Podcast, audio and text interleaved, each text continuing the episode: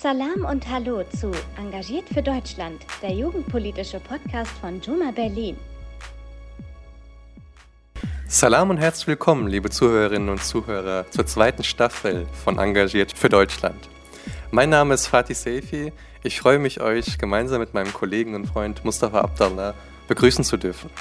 Wie ihr wisst, haben wir in unserer ersten Staffel muslimisch gelesene Politikerinnen und Politiker anlässlich der Bundestagswahl und der Abgeordnetenhauswahl in Berlin vom 26. September interviewt. Von dieser Stelle möchten wir auch all unseren Gästen, die gewählt wurden, noch einmal gratulieren. Wir wünschen viel Erfolg und eine glückliche Hand in ihrer Arbeit. In unserer zweiten Staffel haben wir nun keine politisch aktiven Personen, sondern Personen zu Gast, die in verschiedenen Funktionen gesellschaftlich aktiv sind. Unser erster Gast heute ist Lina Nejmi. Herzlich willkommen, liebe Lina. Danke, danke für die Einladung und auch für eure Zeit. Sehr gerne. Wie bist du ins neue Jahr gekommen? Wie hat das neue Jahr für dich angefangen? Ach, ganz gut. Also wir hatten, also meine Familie sind gerade bei mir aus Marokko. Ich komme ja aus Marokko. Meine Eltern ähm, leben auch in Marokko ähm, und die haben uns jetzt ähm, über das Neujahr besucht, ähm, sind aber wegen Corona jetzt auch hier geblieben, weil Marokko die Grenzen einfach geschlossen hat. Ähm, das heißt, es gibt ja auch keinen Flugsverkehr. Für mich ist es natürlich schön, dass meine Eltern hier sind, aber es ist natürlich für die, weil die auch dort arbeiten und so weiter, ähm, keine, also nicht unbedingt schön. Aber wie gesagt, also ich freue mich natürlich, dass meine Eltern hier sind. Es ist auch so, dass man in der Corona-Zeit auch nicht nach Marokko fliegen konnte. Das heißt, ich habe sie auch drei Jahre nicht gesehen. Und jetzt, wo es möglich ist, waren die auch in Berlin und ähm, die können jetzt nicht, und die können jetzt auch nicht zurückfliegen. Ja. Hoffen wir, dass der Zustand sich auch bald wieder verändern wird. Aber die Einstiegsfrage, wer ist eigentlich Lina Nejmi? Ich bin Lina Najmi, ich bin 26 Jahre alt, bin äh, wie gesagt in Marokko geboren, bin irgendwann nach Deutschland mit einem Stipendium für, Polit für mein politikwissenschaftliches Studium ähm, hierher gekommen war, glaube ich, 2012 ähm, und ähm, habe Politikwissenschaften studiert. Das heißt, ich bin Politikwissenschaftlerin, arbeite, bin auch in der Politik unterwegs, arbeite seit jetzt ähm, eineinhalb Jahren für die SPD, also für die Berliner SPD, in unterschiedlichen Funktionen. Ähm, das ist ähm, so ein bisschen den beruflichen Weg. Ähm, ansonsten ist Lina auch ein leidenschaftliche Kaffeetrinkerin. Ich trinke gerne Kaffee. Hier haben wir Tee, das können wahrscheinlich die Menschen nicht hören. Ähm, aber jetzt trinke ich ähm, Tee. also auch von mir nochmal herzlich willkommen, Lina. Du bist ja in Marokko aufgewachsen. Was war für dich denn der größte Kulturschock, den du erlebt hast, seitdem du in Deutschland bist? Das ist eigentlich eine ganz schöne Frage. Ich glaube, das ist auch ein bisschen wahrscheinlich eine fiese Antwort. Ähm, aber ähm, das NSU-Komplex war für mich ein Kulturschock. Ihr wisst, ich bin ja 2012 hierher gekommen und als ich hier war, 2000, also 2012 Ende November, ähm, war die Geschichte dann vor dem Gericht. Also Beate Zschäpe sollte dann ähm, das, also das, dem, der Prozess gemacht werden und es war natürlich auch überall zu hören. Das war so das Thema und es war für mich tatsächlich ein Kulturschock, weil ich dachte, hey, hier werden Menschen, die vielleicht wie mein Vater aussehen, ein Blumenhändler, wird irgendwie von irgendwelchen Nazis erschossen auf der, auf, Stra auf der Straße ähm, tagesüber und dauert schon 13, 15 Jahre, bis irgendjemand auf die Idee kommt, nee, das war eigentlich gar nicht selbst verschuldet. Es waren irgendwelche Nazis, die diesen Mensch erschossen haben. Und das war für mich schon ein Schock. Du bist mit 17 nach Deutschland gekommen. Woher Wusstest du eigentlich schon mit 17, was du in deinem Leben machen willst? Ich glaube, ich wusste es gar nicht. Also ich wusste es gar nicht. Ich habe, ähm, also ich bin in Marokko, also ich bin in Marokko geboren, ich bin da aufgewachsen und hatte ja eigentlich gar kaum keinen Bezug zu Deutschland. Ne? Also es war für mich gar nicht so klar von Anfang an, ich möchte nach Deutschland. Ich aber, ähm, war aber politisch aktiv zu meiner Zeit 2011, wo ich jetzt ein bisschen angefangen habe, so ein bisschen so eine politische Selbstbewusstsein zu entwickeln ähm, war, der Ara war so ein Momentum vom arabischen Frühling. Und wir hatten auch in Marokko, vielleicht gar nicht so krass wie in Tunesien oder Ägypten, aber wir hatten auch eine studentische und schulische Bewegung, die eben auf der Straße protestiert hat. Ähm, und ähm, ich war dabei und irgendwie sind wir in diese Zeit mit der Friedrich-Ebert-Stiftung in, in, also einfach in Kontakt gekommen. Und ähm, die Friedrich-Ebert-Stiftung vergibt immer ähm, Stipendien oder zu der Zeit gab es richtig ganz, ganz viele Gelder, EU-Gelder für Menschen, die eben aktiv waren in diesen in Züge vom arabischen Frühling und ähm, dann hab, hat mir, jemand hat mir jemand gesagt, ja hey, du kannst übrigens auch ein Stipendium bekommen und ich wollte so, ich wollte so weit so weit weg wie möglich von meinen Eltern loslaufen. Äh, wir haben ja in Rabatt gewohnt und ich wollte nicht bei meinen Eltern bleiben und für mich war ja schön, ja Deutschland so weit weg. Die Sprache kann ich zwar nicht, aber ich kann es noch in Berlin lernen. Ich habe dann Deutsch in Berlin gelernt. Ähm, und, ähm, und ich wusste, da würden, wenn meine Eltern nicht, ähm, nicht mal nicht auf die Idee kommen, mich hier zu besuchen, die können gar kein Deutsch, wird nicht passieren. Also ich muss auch sagen, also meine Eltern sind jetzt nicht so schrecklich, wenn es sich so anhört, aber ich wollte einfach nur, ich weiß es nicht, ich wollte einfach was anderes machen. Ähm, und dann bin ich hierher mit 17, also 17, ich glaube sogar ich war 18, ähm, und habe erstmal mit dem Stipendium ein Studienkolleg gemacht. Das ist so ein, wenn man sein Abitur oder ihr Abitur nicht in Deutschland gemacht hat, muss man das irgendwie nachholen. Das habe ich dann gemacht, habe Deutsch gelernt und irgendwie habe ich Politik studiert. Ähm, es kam für mich ehrlich gesagt auch nichts anderes in Frage aus der Politik. Das war für mich so das Erste, was man machen kann. Ähm, Jura war auch hm, Jura wäre, wäre auch möglich gewesen. Wenn man halt Antidiskriminierungspolitik macht, ist Jura eigentlich, also ein juristisches Studium, nicht verkehrt. Ähm, ich hatte aber tatsächlich Angst, dass meine Deutschkenntnisse nicht dafür ausreichen, eben juristische Auslegungsübungen ähm, und so weiter zu machen. Im Nachhinein denke ich, völlig Quatsch. Ähm, man hätte sich das auch aneignen können. Ähm, ja. Jetzt haben wir schon erfahren, dass deine Eltern mehr oder weniger freiwillig verantwortlich dafür sind, dass du nach Deutschland gezogen bist. Ähm, haben dich deine Eltern auch andererseits geprägt? Also inwiefern haben deine Eltern dich geprägt, sich politisch zu engagieren? Mhm. Kommt das auch aus deinem Elternhaus oder kommt das über Freunde, Schule oder woher kommt das? Ja, das ist, das ist deswegen eine wichtige Frage, weil ich tatsächlich von zu Hause aus, ich hatte immer die Vorlage. Also mein, mein, mein Vater ist ein Sozialdemokrat, war immer ein Sozialdemokrat gewesen. Wir kommen wahrscheinlich später darauf zu sprechen, wie ich in die SPD gekommen bin, aber ich bin sozusagen von zu Hause aus ähm, Sozialdemokratin. Ich, äh, man muss dazu sagen, dass es in der 80er, 60er, 70er Jahren, wo mein Vater auch ähm, aktiv war, war das eher schwierig in Marokko mit Sozialdemokratie und Linkssein insgesamt. Also Marokko war zu der Zeit sehr autoritär, also ein autoritär, ähm, autoritär, autoritäres Regime. Ähm, der König war tatsächlich ein, Richter, ein richtiger Diktator, also Hassan II. Das sind mal so gruselige Geschichten, aber wenn man sich damit beschäftigt, ähm, aber es war tatsächlich sehr, sehr schwierig, als Sozialdemokrat überhaupt in Marokko in der Öffentlichkeit einzutreten.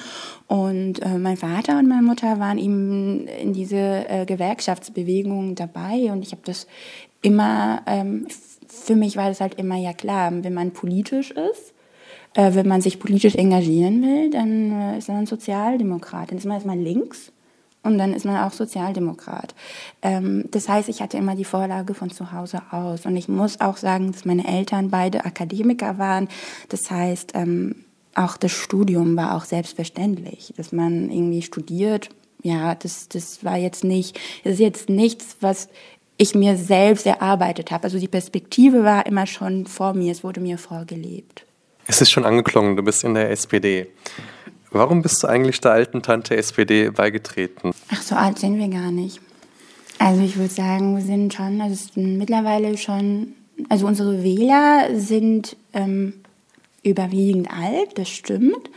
Aber ähm, die Menschen, die sich gerade in der Berliner SPD engagieren, da sind richtig viele junge Menschen dabei, auch viele migrantische Menschen dabei. Und warum die SPD ähm, hatte so kurz erwähnt, also es war für mich, ich wurde halt immer in die, in die SPD hineinsozialisiert. Das klingt erstmal doof und unreflektiert. Ähm, aber ähm, der, also der Unterschied zwischen der SPD und anderen Parteien, also anderen link, linke Parteien, also die Linke und auch die Grünen mittlerweile haben sich natürlich auch geändert, aber vor zehn Jahren waren die Grünen einfach anders. Ähm, war dieses, diese Wille zu regieren und Sachen zu verändern. Also wir sind letztendlich auch eine Regierungspartei und natürlich kann man sagen, hm, sind es mir nicht links genug. Dann würde ich sagen, ja, das ist leider der Regierungsauftrag, der so immer ein bisschen mit, mit, äh, mit gewissen ähm, Hürden und mit gewissen Aushandlungsprozessen kommt. Aber ich wusste schon, als ich, als ich hier in Deutschland war, ich möchte in eine Partei sein, die auch den Bundeskanzler ähm, stellt oder die Bundeskanzlerin, die vielleicht eine Innenministerin stellt, dass das damals ähm, auch vor zehn Jahren oder vor neun Jahren auch gar nicht vorsehbar ähm, also es war für uns halt nicht klar, dass wir das irgendwann machen. Also Merkel schien halt gesetzte Realität und das wird sich halt in naher Zukunft nicht ändern. Es hat sich tatsächlich geändert, aber mir ging es immer darum, dass ich in einer Partei bin, wo ich weiß, wir können Sachen auch verändern. Und das war bei den Linken, weil das wäre zum Beispiel die zweite, also die, die zweite Wahl. Das kann sich nicht sehen. Also da war viel zu viel, was auch schön ist. Ich finde, dass jemand in der Gesellschaft diese Position annimmt zu sagen, ich bin fundamentale Opposition, finde ich gut. Ich finde, das sind halt immer Menschen, die das Gewissen der Gesellschaft sind.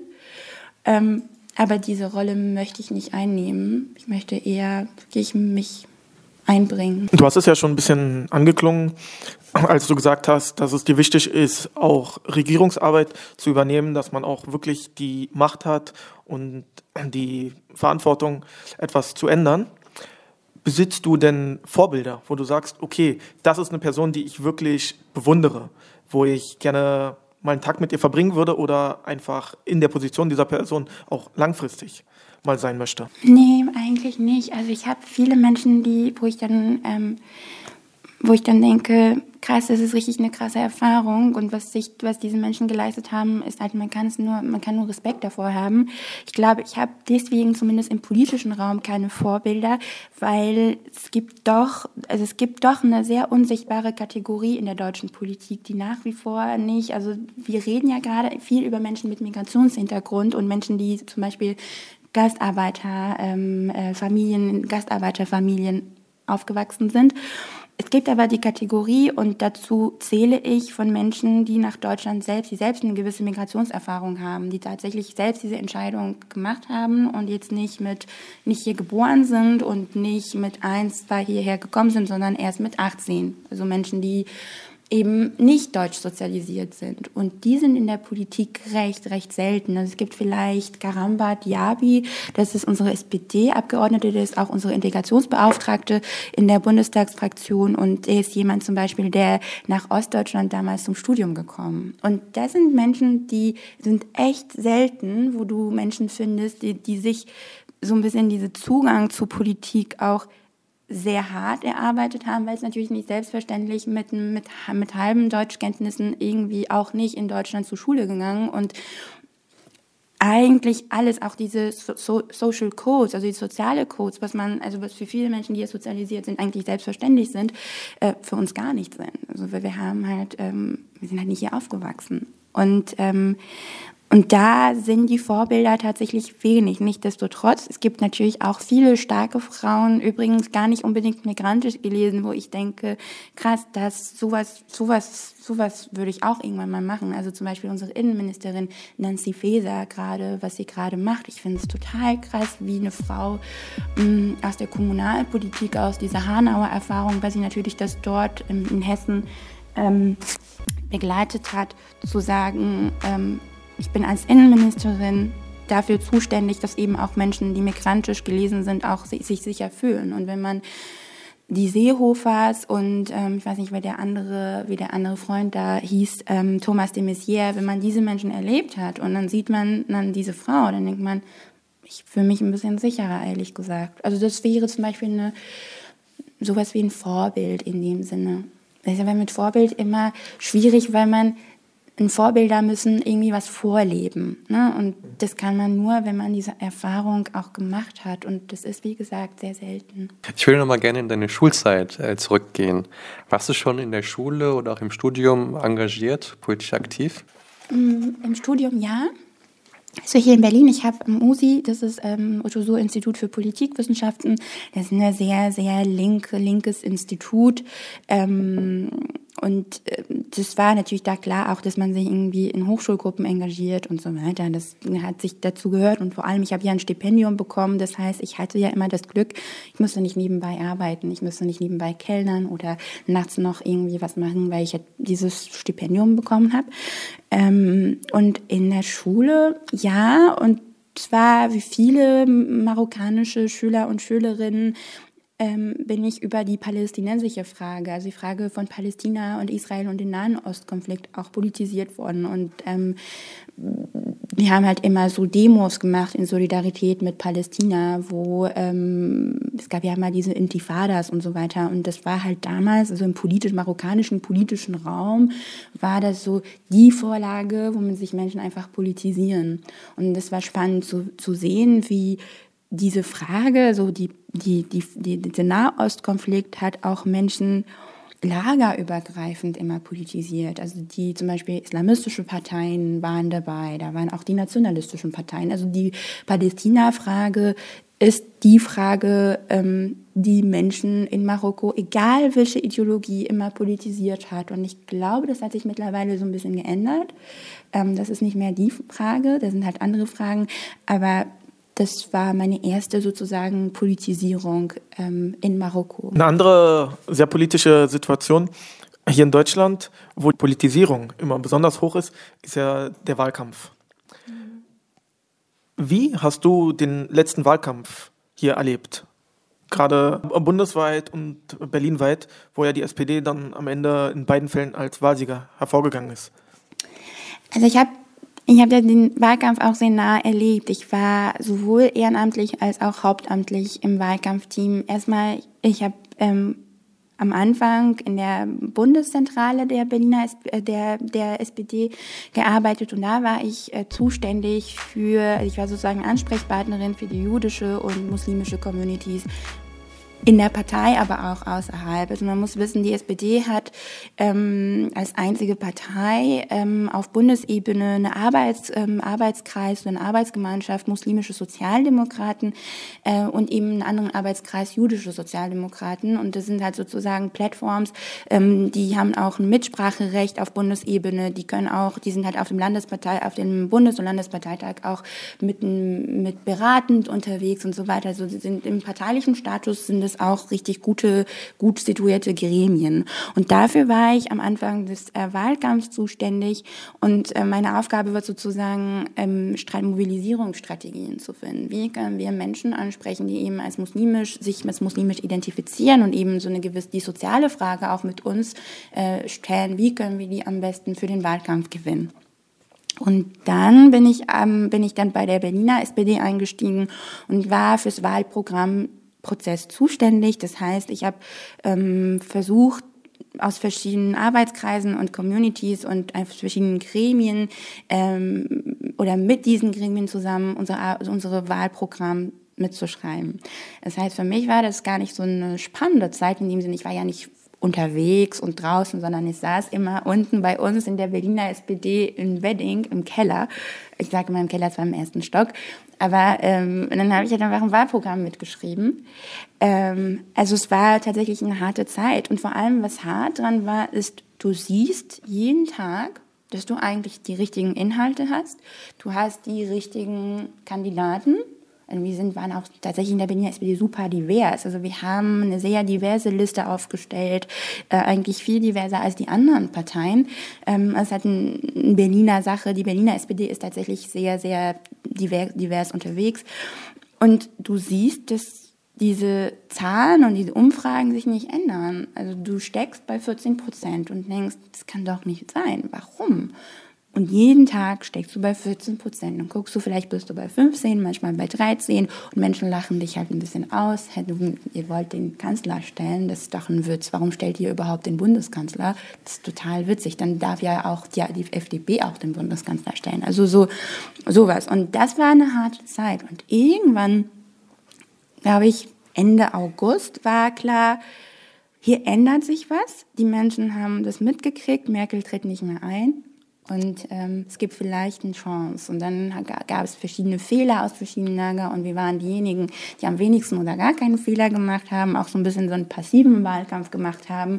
Und ähm, dann hat es geklappt. Aber niemand hat ehrlich gesagt vier Wochen vor der Wahl nicht mal ansatzweise damit gerechnet, dass die SPD tatsächlich den Bundeskanzler stellen wird. Also es wird immer gesagt, ja bei uns in Kulissen, ja doch, doch, doch, wir haben da immer damit gerechnet. Und ich denke, nee Leute, ich habe euch jeden Tag gesehen, ich habe jeden Tag mit euch Kaffee getrunken, ich bin in die Küche reingegangen und ich habe gesagt, ja, na, wie sieht's heute aus? Und so, ja, warum machen wir das alles eigentlich?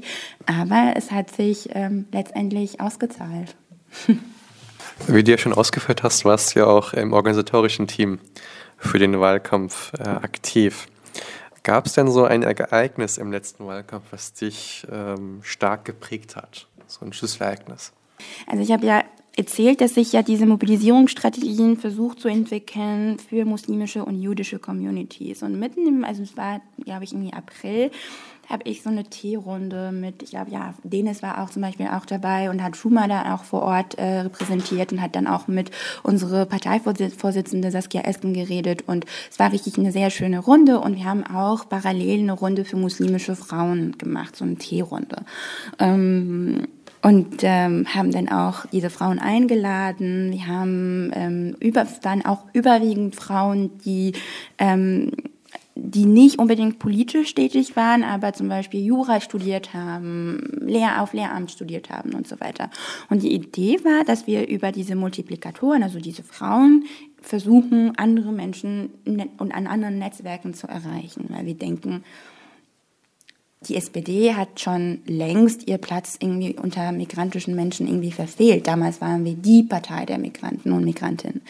Und äh, naja, dann habe ich diese Tierrunde organisiert und wir saßen so hier und haben diesen Menschen erzählt, wie toll unsere Partei sind und was sie alles über uns erzählen sollen, wenn die, die, wenn sie draußen gehen und andere Frauen eben auch andere muslimische Frauen treffen.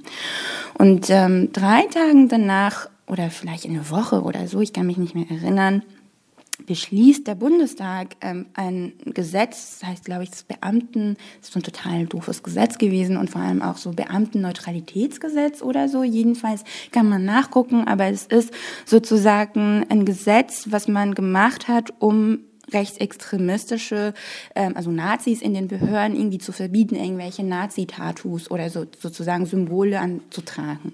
Und das war halt eigentlich, das war der Anlass von diesem Gesetz. Und man hat es irgendwie geschafft, danke Seehofer und schön, dass er nicht dabei ist, ähm, man hat es geschafft, da auch muslimische Frauen, also Kopftuchsymbole oder auch Kippas irgendwie da mit reinzuschreiben, so dass es mittlerweile, ähm, so, so ist es mittlerweile schwierig, oder man hat es schwieriger gemacht, wenn man jetzt nicht kulant ist in der Behörde, Frauen mit Kopftuch dabei zu haben. Man kann es halt einem Beamten, im Beamtenverhältnis eine Frau verbieten, Kopftuch zu tragen.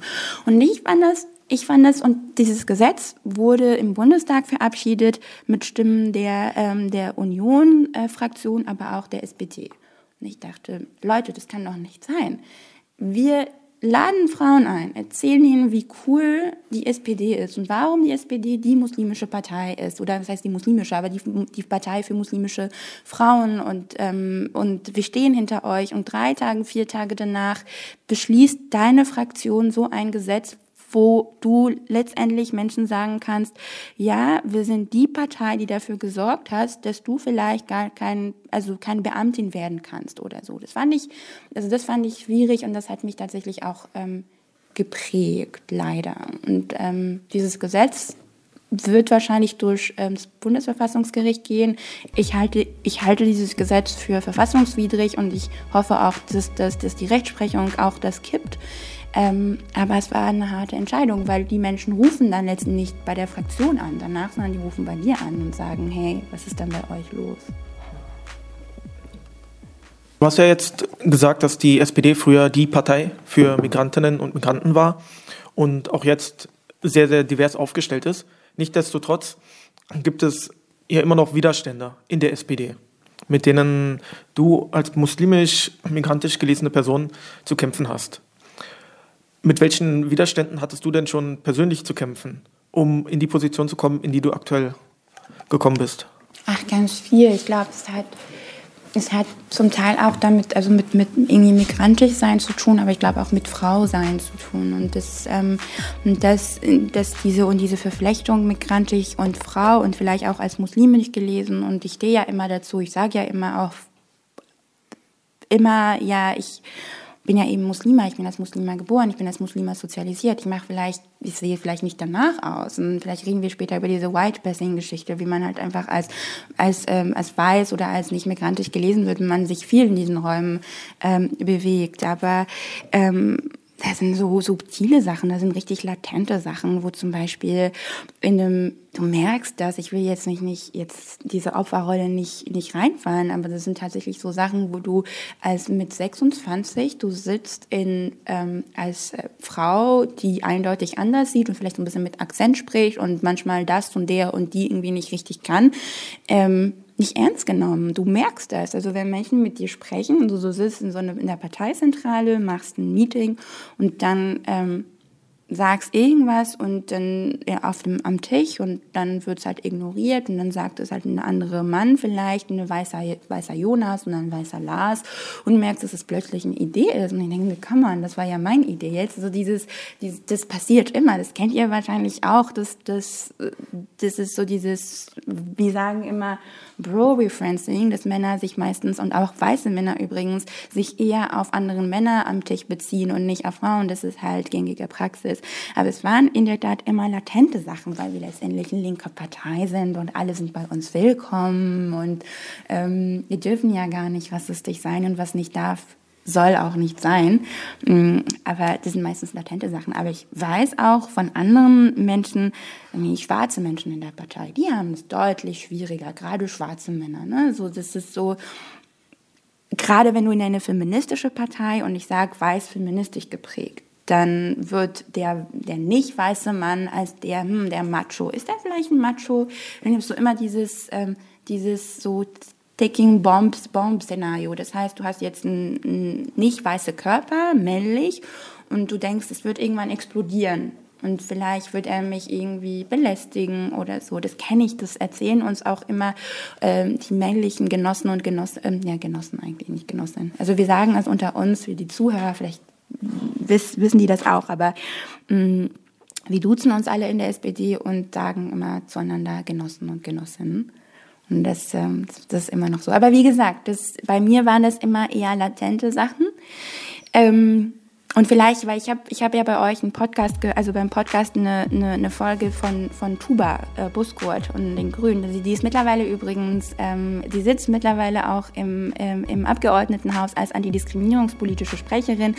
Ähm, und bei, bei der Folge, wo sie bei euch war, hat sie was total Interessantes gesagt. Und ich hatte so einen Aha-Effekt.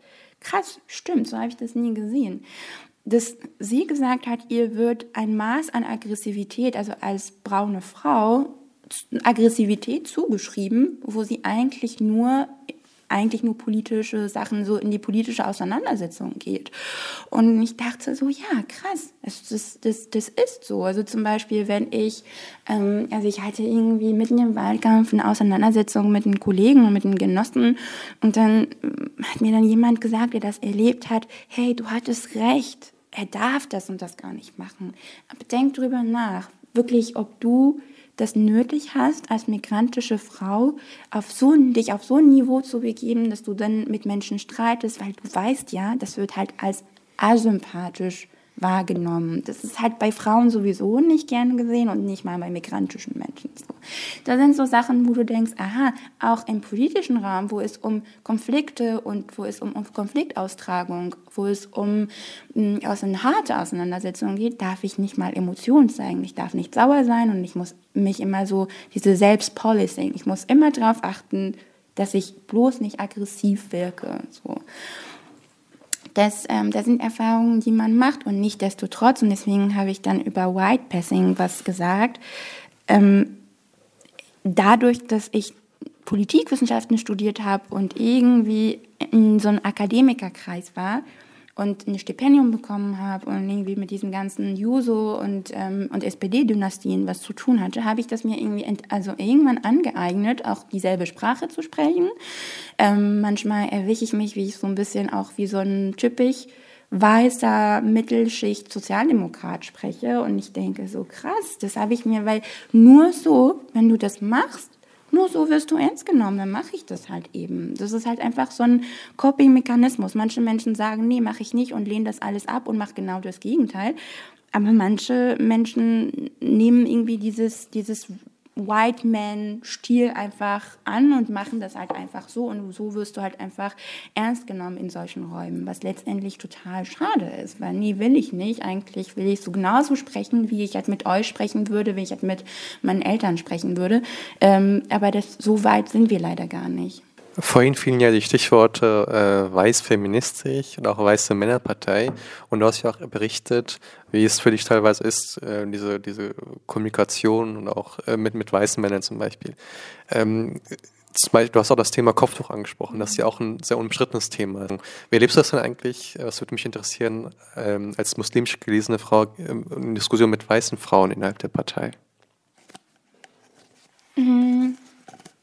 Ja, das ist total spannend, die Frage nach äh, diesem Neutralitätsgebot. Das ist tatsächlich, man muss auch ähm, einen Unterschied machen. Also wir haben, also in dem, im Landesverband, in der Berliner SPD, gibt es tatsächlich Menschen, die glauben, dass dieses Neutralitätsgesetz und die Neutralitätsfrage ist die soziale Frage überhaupt. Das ist die sozialdemokratische Frage. Die lassen alles links oder auch vielleicht rechts liegen und suchen die Auseinandersetzung bei diesem Thema, was ich nicht verstehen kann. Ich kann es tatsächlich immer noch nicht nachvollziehen, weil die Argumentation ist immer, hm, naja, ähm, es kann doch nicht sein, dass eine Frau mit Kopftuch ähm, Lehrerin wird oder oder Polizistin oder Staatsanwältin und ich denke, ja, okay, es geht, aber wenn die Frau ähm, wenn die Frau ähm, die Toiletten putzt und nicht, dass das nicht ein ehrenwerter Beruf, aber das was was die Botschaft, was wir letztendlich unsere Kinder ähm, erzählen und die Menschen, die Schüler, das, was sie erleben, ist, du kannst mit Frau, als Frau mit Kopftuch kannst du vielleicht eine Putzfrau werden, aber nicht Lehrerin. Das geht gar nicht. Und da sind so Sachen, wo ich, wo ich da überhaupt kein Verständnis habe. Und diese Auseinandersetzung haben wir tatsächlich hier im, also du hast ja Franziska Giffey auch ähm, genannt. Ich habe Franziska Giffey so erlebt, dass sie tatsächlich sagt, es geht ja gar nicht darum, dass man, ähm, dass man ein Kopftuch tragen darf oder gar nicht darf. Es geht halt im Ende, am Ende nur darum, dass die, dass die Neutralität des Staates damit nicht gewährt ist, weil die sind Staatsdiener und ähm, es kann ja sein, dass wenn du ein Kopftuch trägst, dass deine Rechtsprechung auch, also deine Urteilsprechung ist dann nicht neutral. Und ich denke immer, ja schön und gut, aber auch ein weißer Richter, also ein weißer Mann ist nicht neutral. Also ich sorry, es ist immer eine Frage der Perspektive. Und dann eine Frage, also was die Mehrheitsgesellschaft als neutral sieht, ist nicht das, was ich als neutral sehe. Für mich ist eine Frau mit Kopftuch sehr, sehr neutral, weil ich das kenne und ich so, also meine Tante trägt ein Kopftuch. Für mich ist es das Normalste überhaupt. Und dann sieht man, dass es sich dann letztendlich auch die Perspektive der Mehrheitsgesellschaft sich ähm, sich ähm, durchsetzt. Und dann kommt auch dieses Argument, und das ist aber, es wird bei uns nicht mehr so vertreten, dass man sagt, das ist ein Unterdrückungssymbol und so weiter. Ich glaube, dass auf politischer Ebene zumindest in linken Parteien wird dieses Narrativ, ein Unterdrückungssymbol, nicht mehr so oft vertreten. Damit kommen die ja gar nicht, sondern die kommen mit diesem Neutralitätsvorwurf, den man eigentlich unbedingt halten soll. Ähm, wie gesagt, also ich, ich sehe es anders und ähm, nun nicht nur ich zum Glück sehe ich es anders, sondern es sehen auch Verfassungsgerichte. Also der Landes, ähm, Landesarbeitsgericht in Berlin hat gesagt, ja, das ist ein Diskriminierungsfall. Er hat ähm, die Senatsverwaltung für Bildung auch gerügt und hat dann gesagt, hey Leute, das geht so nicht. Ähm, das ist, das ist übrigens das Lustige. Diese Menschen meistens, die das machen und diese Menschen dann erzählen ja Neutralität und dann sind meistens Menschen, die in diesem Law and Order Trip unterwegs sind. Nee, es sind Gesetze und der Staat ist neutral. Und dann denke ich, ihr läuft durch die Gegend, also Berlin als Bundesland ist als einzige Bundesland in Deutschland, wo eine Lehrerin kein Kopftuch tragen darf. Und das ist eindeutig verfassungswidrig. Und es wurde mehrmals auch festgestellt. Und ihr läuft mit einem verfassungswidrigen Gesetz durch die Gegend und erzählt Law and Order. Das ist nicht Law and Order. Law and Order ist, wenn ich Gesetze genauso halte, wie sie in der Recht, Recht Auslegung und wie in der Rechtsprechung ähm, gültig sind. Aber wir haben das in dem Koalitionsvertrag mittlerweile festgeschrieben, dass ähm, also Berlin wird ja vor dem Bundesverfassungsgericht klagen Ähm, und ähm, man wird dann gucken, ob, welch, ob dieses Neutralitätsgesetz gekippt wird. Und ich bin optimistisch, dass das der Fall sein wird. Und dann muss Berlin einfach, weil es ist die höchste Rechtsprechung im, im, in, in der Bundesrepublik, und dann muss Berlin das auch anpassen.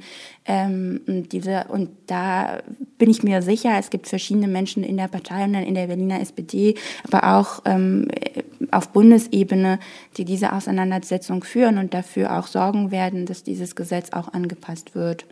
Du hast jetzt sehr viel erzählt über darüber, dass Politik Konsensfindung ist und es auch immer wieder darum geht, Meinungen zu ändern, Leute zu überzeugen. Und da würde mich auch gerne fragen, bei dir ganz persönlich, was war das letzte Thema, bei dem du deine Meinung selbst stark geändert hast? Wo du vorher eine andere Sicht hattest und jetzt sagst, okay, ähm, mich hat das und das Argument überzeugt und jetzt sehe ich das Ding ganz anders. Hm. Es gab, ähm, das, ist halt, das ist jetzt nur, das ist halt so richtig anekdotisch, ne? Das ist ja vor, weil mich hat es, hat es wirklich beschäftigt. Vor zwei Tagen oder so gab es im Abgeordnetenhaus eine Abstimmung, ob ähm, die AfD im Verfassungsschutzausschuss mitsitzen darf. Und da haben man kann sagen, auch zum Glück alle demokratische Fraktionen dagegen gestimmt und ähm, also einstimmig im Plenum dagegen gestimmt, dass der Vorschlag der AfD ähm, dann auch tatsächlich realisiert wird und dass jemand aus eine eindeutig rechts, was heißt eindeutig eigentlich auch bei Rechtsprechung eine rechtsextremistische Partei oder zumindest die als solche genannt werden darf, ähm, in einem so wichtigen Ausschuss wie Verfassungsschutzausschuss mitsitzt. Und ich war ehrlich gesagt immer der Meinung, das geht so nicht. Also wir können nicht Menschen, also eine Partei, die gewählt wurde, können wir nicht gewisse Gremien im Parlament verwehren, weil letztendlich haben das 15 Menschen, also 15 Prozent der, der Wähler und Wählerinnen ähm, diese Partei gewählt. Und ich glaube, äh, also ich habe dann mit vielen Menschen geredet und am Ende habe ich vielleicht so ein bisschen meine Meinung geändert. Und ich, also es war immer das Argument, naja, du kannst kein Abgeordnete per Mandat, du kannst ihn nicht zwingen, eine Partei zu wählen. Natürlich steht der AfD zu, ähm, jemand ähm, ins Rennen zu schicken, aber kein Abgeordnete muss jemanden wählen. Also jeder ist ein, am Ende ist eine gewisses, äh, Gewissensentscheidung. Und das Argument hat mich tatsächlich irgendwann überzeugt. Nichtsdestotrotz sehe ich das immer so, dass das schwierig ist, wenn man sagt, ja, die Partei, das, das will ich nicht, diese Partei, die passt mir nicht, weil man muss auch als demokratische Gesellschaft auch eben Ränder aushalten. Ich sage jetzt nicht da, wo die Strafbehörden tätig werden sollen, da wo es halt um Nazis geht, da wo es um Volksverhetzung geht, wo es dann klar eindeutig ein Fall für die Behörden ist, dann sage ich ja klar, die sind halt nicht mehr, also es ist nicht mehr mein Fall, da müssen Behörden ran.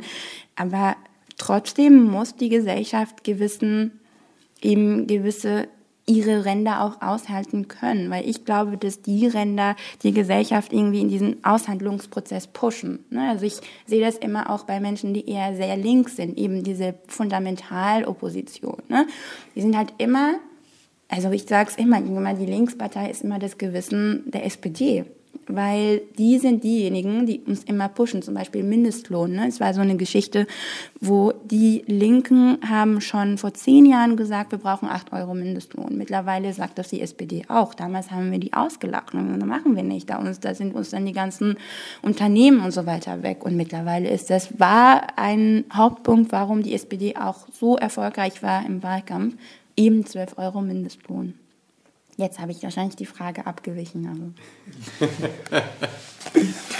Wir kommen auch leider schon zum Schluss. So schnell, so schnell leider. Wir könnten uns, glaube ich, noch Stunden weiter unterhalten. Mich würde interessieren, wo siehst du dich selbst in zehn Jahren? Willst du auch eines Tages nicht mehr nur hauptamtlich wie ehrenamtlich mitorganisieren, sondern auch für politische Ämter kandidieren? Ja, ich habe sogar eine ganz genaue Vorstellung davon sage das jetzt mittlerweile seit mehreren Jahren. Ich möchte eigentlich im Innenministerium landen. Das hört sich ein bisschen krass an, weil ich halt immer dieses, dieses Paradigma Law and Order als Gesellschaftsentwurf überhaupt nicht teile und ich finde es sehr, sehr schwierig und ich glaube, das ist gar nicht mein Ansatz und es darf nicht der Ansatz progressive junge Menschen sein. Ähm, Nichtsdestotrotz es sind meistens also Migrationsfragen, Antidiskriminierungsfragen. Die werden meistens auch im Innenministerium ausgehandelt, ob jemand einen Asylantrag oder ob Asylgesetze verschärft werden. Das sind alles Sachen, die im Innenministerium passieren. Und deswegen habe ich dann immer gesagt, ich möchte irgendwann auch in diesen, also in diesen, also in diesem Raum rein. Die ist ein sehr, ist ein sehr weißer Raum. Es ist auch ein sehr männlich weiß, also es hat wirklich, da kommst du als Frau sehr, sehr schwierig ran. Es hat sich mittlerweile ein bisschen geändert, aber ich glaube, da brauchen wir viele Menschen, die eine andere Perspektive mitbringen, die eine andere Erfahrung mitbringen. Und dann, das sage ich halt auch immer gerne, ich möchte gerne Innenpolitik machen aus antidiskriminierungspolitischer Sicht, weil ich immer der Meinung, es gibt viele Menschen, die Antidiskriminierungspolitik aus innenpolitischer Sicht machen. Das kann nicht sein und das muss man halt darf man auch nicht hinnehmen. Und ähm, vielleicht in fünf, zehn Jahren machen wir einen Podcast aus dem Innenministerium. Vielleicht nicht, mal gucken.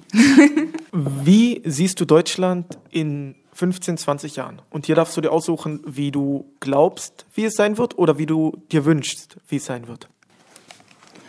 Naja, ich sehe Land, wo ich aufwache und vielleicht ähm, Nachrichten höre, Radionachrichten, wenn noch Radios gehört werden und dann spricht vielleicht die Bundeskanzlerin mit einem O-Ton und es ist eine schwarze Frau, die vielleicht auch ähm, Nesha heißt oder ähm, weiß ich nicht, also ein Name, was nicht jetzt deutsch ist, so typisch deutsch ist und vielleicht auch mit Akzent spricht, weil ich glaube, damit tut sich Deutschland immer noch sehr hart, dass Menschen in Deutschland auch Deutsch mit Akzent, das ist in den USA schon längst Realität und das ist normal, aber wir haben in Deutschland so einen krassen Linguizismus, was ähm, dass, dass Deutschland immer sich damit schwer tut, dass Menschen anders Deutsch anders sprechen können und eben dürfen, ohne abgewertet zu werden. Und wenn das die Bundeskanzlerin sein wird, dann, dann hat es so eine Vorbildsfunktion. Das wäre ja mal in Deutschland in fünf, zehn Jahren oder sogar 20. Hauptsache, es kommt irgendwann. Ja. Zum Schluss, was würdest du unseren äh, Zuhörerinnen und Zuhörern noch gerne auf den Weg mitgeben? Ach, ich würde, das, was man so typisch immer sagt, ja, bleibt dran, macht, worauf ihr Bock habt. Nee, Spaß beiseite. Nee, ich, ich ich würde gerne jedem sagen, wenn es das, das Leben ist hart und gerade als, als ähm, vielleicht als muslimisch gelesen und migrantisch gelesen, als Frau, als Transfrau, ne, also man wird immer Kategorien finden, wo man irgendwie diskriminiert wird, ähm, egal in welchem Ort man ist. Und mein, mein, mein, ich bin, meine Überzeugung ist, geht trotzdem in diesen Räumen und hört euch das an, weil so stellt ihr sicher, dass eure Kinder, eure Schwester, vielleicht eure Enkelkinder, wenn wir jetzt pessimistisch sind, diese Erfahrung nicht mehr machen werden. Und dafür müssen wir selbst sorgen, weil ähm, unsere, unsere Väter, unsere Mütter waren vielleicht ein, viel, ein bisschen stiller. Ne? Und es war, das war halt so ein bisschen das Klima. Aber ähm, wir müssen in diesen Räumen rein. Und es darf in Hanau und NSU so oder auch diese Neuköllner Komplex, diese Anschlagsserie in Neukölln, das darf nicht mehr passieren. Und dafür müssen wir selbst sorgen. Und wir müssen müssen uns sicherer fühlen und das müssen, dafür müssen wir wirklich selbst sorgen. Und das wird nicht passieren, wenn ein Seehofer oder ein de Maizière Innensenator oder Innenminister ist. Das wird nur passieren, eben wenn ein Orkan Özdemir oder ein, äh, weiß ich nicht, vielleicht ein äh, Tuba Buskurt irgendwie in diesen Räumen mitsitzt ähm, und diese Erfahrung tatsächlich erlebt hat, ähm, dann ändern sich tatsächlich Sachen aus Betroffenheit und nicht aus politischer Überzeugung nur. Und noch eine persönliche Frage. Was ist dein Lieblingsessen? Nein, das ist total schwierig. Aber ähm, wir sind jetzt nicht in Wedding, ne? Das ist Moabit. Na, ich habe in Moabit gar keine Tipps. Aber in Wedding gibt es Darfur, das ist ein Sudane sudanesisches ähm, Fastfood-Laden ähm, und die haben ist richtig lecker, weil äh, das ist so ein bisschen eine ostafrikanische Küche, aber irgendwie mit arabischem Charakter. Also das ist total witzig, aber das Essen ist witzig, das ist lecker, weil du das schmecken kannst, dass das sudanesisch ist, weil es irgendwie geografisch ähm, so, so ist, dass Sudan in, Ost, in Ostafrika sehr nah ist, aber auch Ägypten. Und du merkst dass also diese kulinarische Mischung, die schmeckst du total raus. Also Darfur heißt es, ähm, irgendwo nah an S-Bahnhof Wedding. Kochst du auch gerne? Und wenn ja äh, oder nein, äh, welche Musik hörst du gerne dazu? Was ist dein Lieblingslied? Nee, ich koche tatsächlich schon längst nicht mehr, weil ich ehrlich gesagt im Wahlkampf gar keine Zeit dafür hatte und man hat irgendwie gewohnt, ich habe euch erzählt, ich war ja im Keller vom, vom Kurt Schumacher Haus in Wedding und habe dann irgendwie Wahlprogramm irgendwie mitredigiert, nee, aber ich hatte tatsächlich gar keine Zeit im Wahlkampf und dann ähm, Koalitionsverhandlungen, nee, ich habe ich hab einfach mir dieses Kochen nicht, dafür habe ich keine Zeit mehr gefunden, aber jetzt versuche ich das zu machen ähm, und ich koche auch gerne Couscous immer. Also es ist halt sehr schwierig. Ich bin ja Marokkanerin und ich, ich koche ja marokkanischen Couscous. Das mache ich. Ähm, und Musik, mein Lieblingslied. Ach, ich weiß es nicht. Ich höre alles eigentlich, aber ich höre auch sehr, sehr, sehr gerne dieses, ähm, dieses ähm, Mainstream ähm. Das, ähm, das höre ich immer gern. Ich finde dieses Gangster-Rap-Musik extrem motivierend also vom Beat her richtig motivierend. Und ich habe im Wahlkampf immer das gehört und äh, zwar sehr laut, weil ich im Keller war, im Keller im ersten Stock und ähm, auch sehr laut. Und dann gab es, ich sage jetzt was, nein, der, okay, dann sage ich vielleicht, der findet das sogar lustig, der ehemalige regierende Bürgermeister kommt rein und der wollte, war Zufall, der kommt halt einfach, Michael Müller kommt rein und sagt einfach Hallo und er hört irgendwie, gib mir Tilidin und ähm, Wodka und weiß ich nicht und der, der kann, könnte damit nichts anfangen. Man hat ihm das angesehen. Er hat mich angeschaut.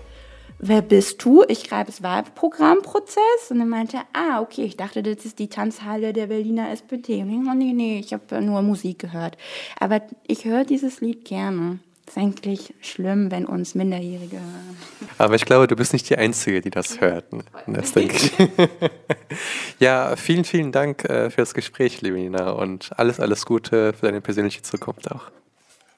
Euch auch. Danke für die Einladung. Es hat richtig Spaß gemacht. Und die Zeit habe ich ehrlich gesagt gar nicht gemerkt, dass die Zeit so schnell vergangen ist. Hat Spaß gemacht. Aber wie gesagt, vielleicht treffen wir uns nochmal in einem anderen Ort und dann seid ihr mein Gast dann. Und dann muss ich euch befragen.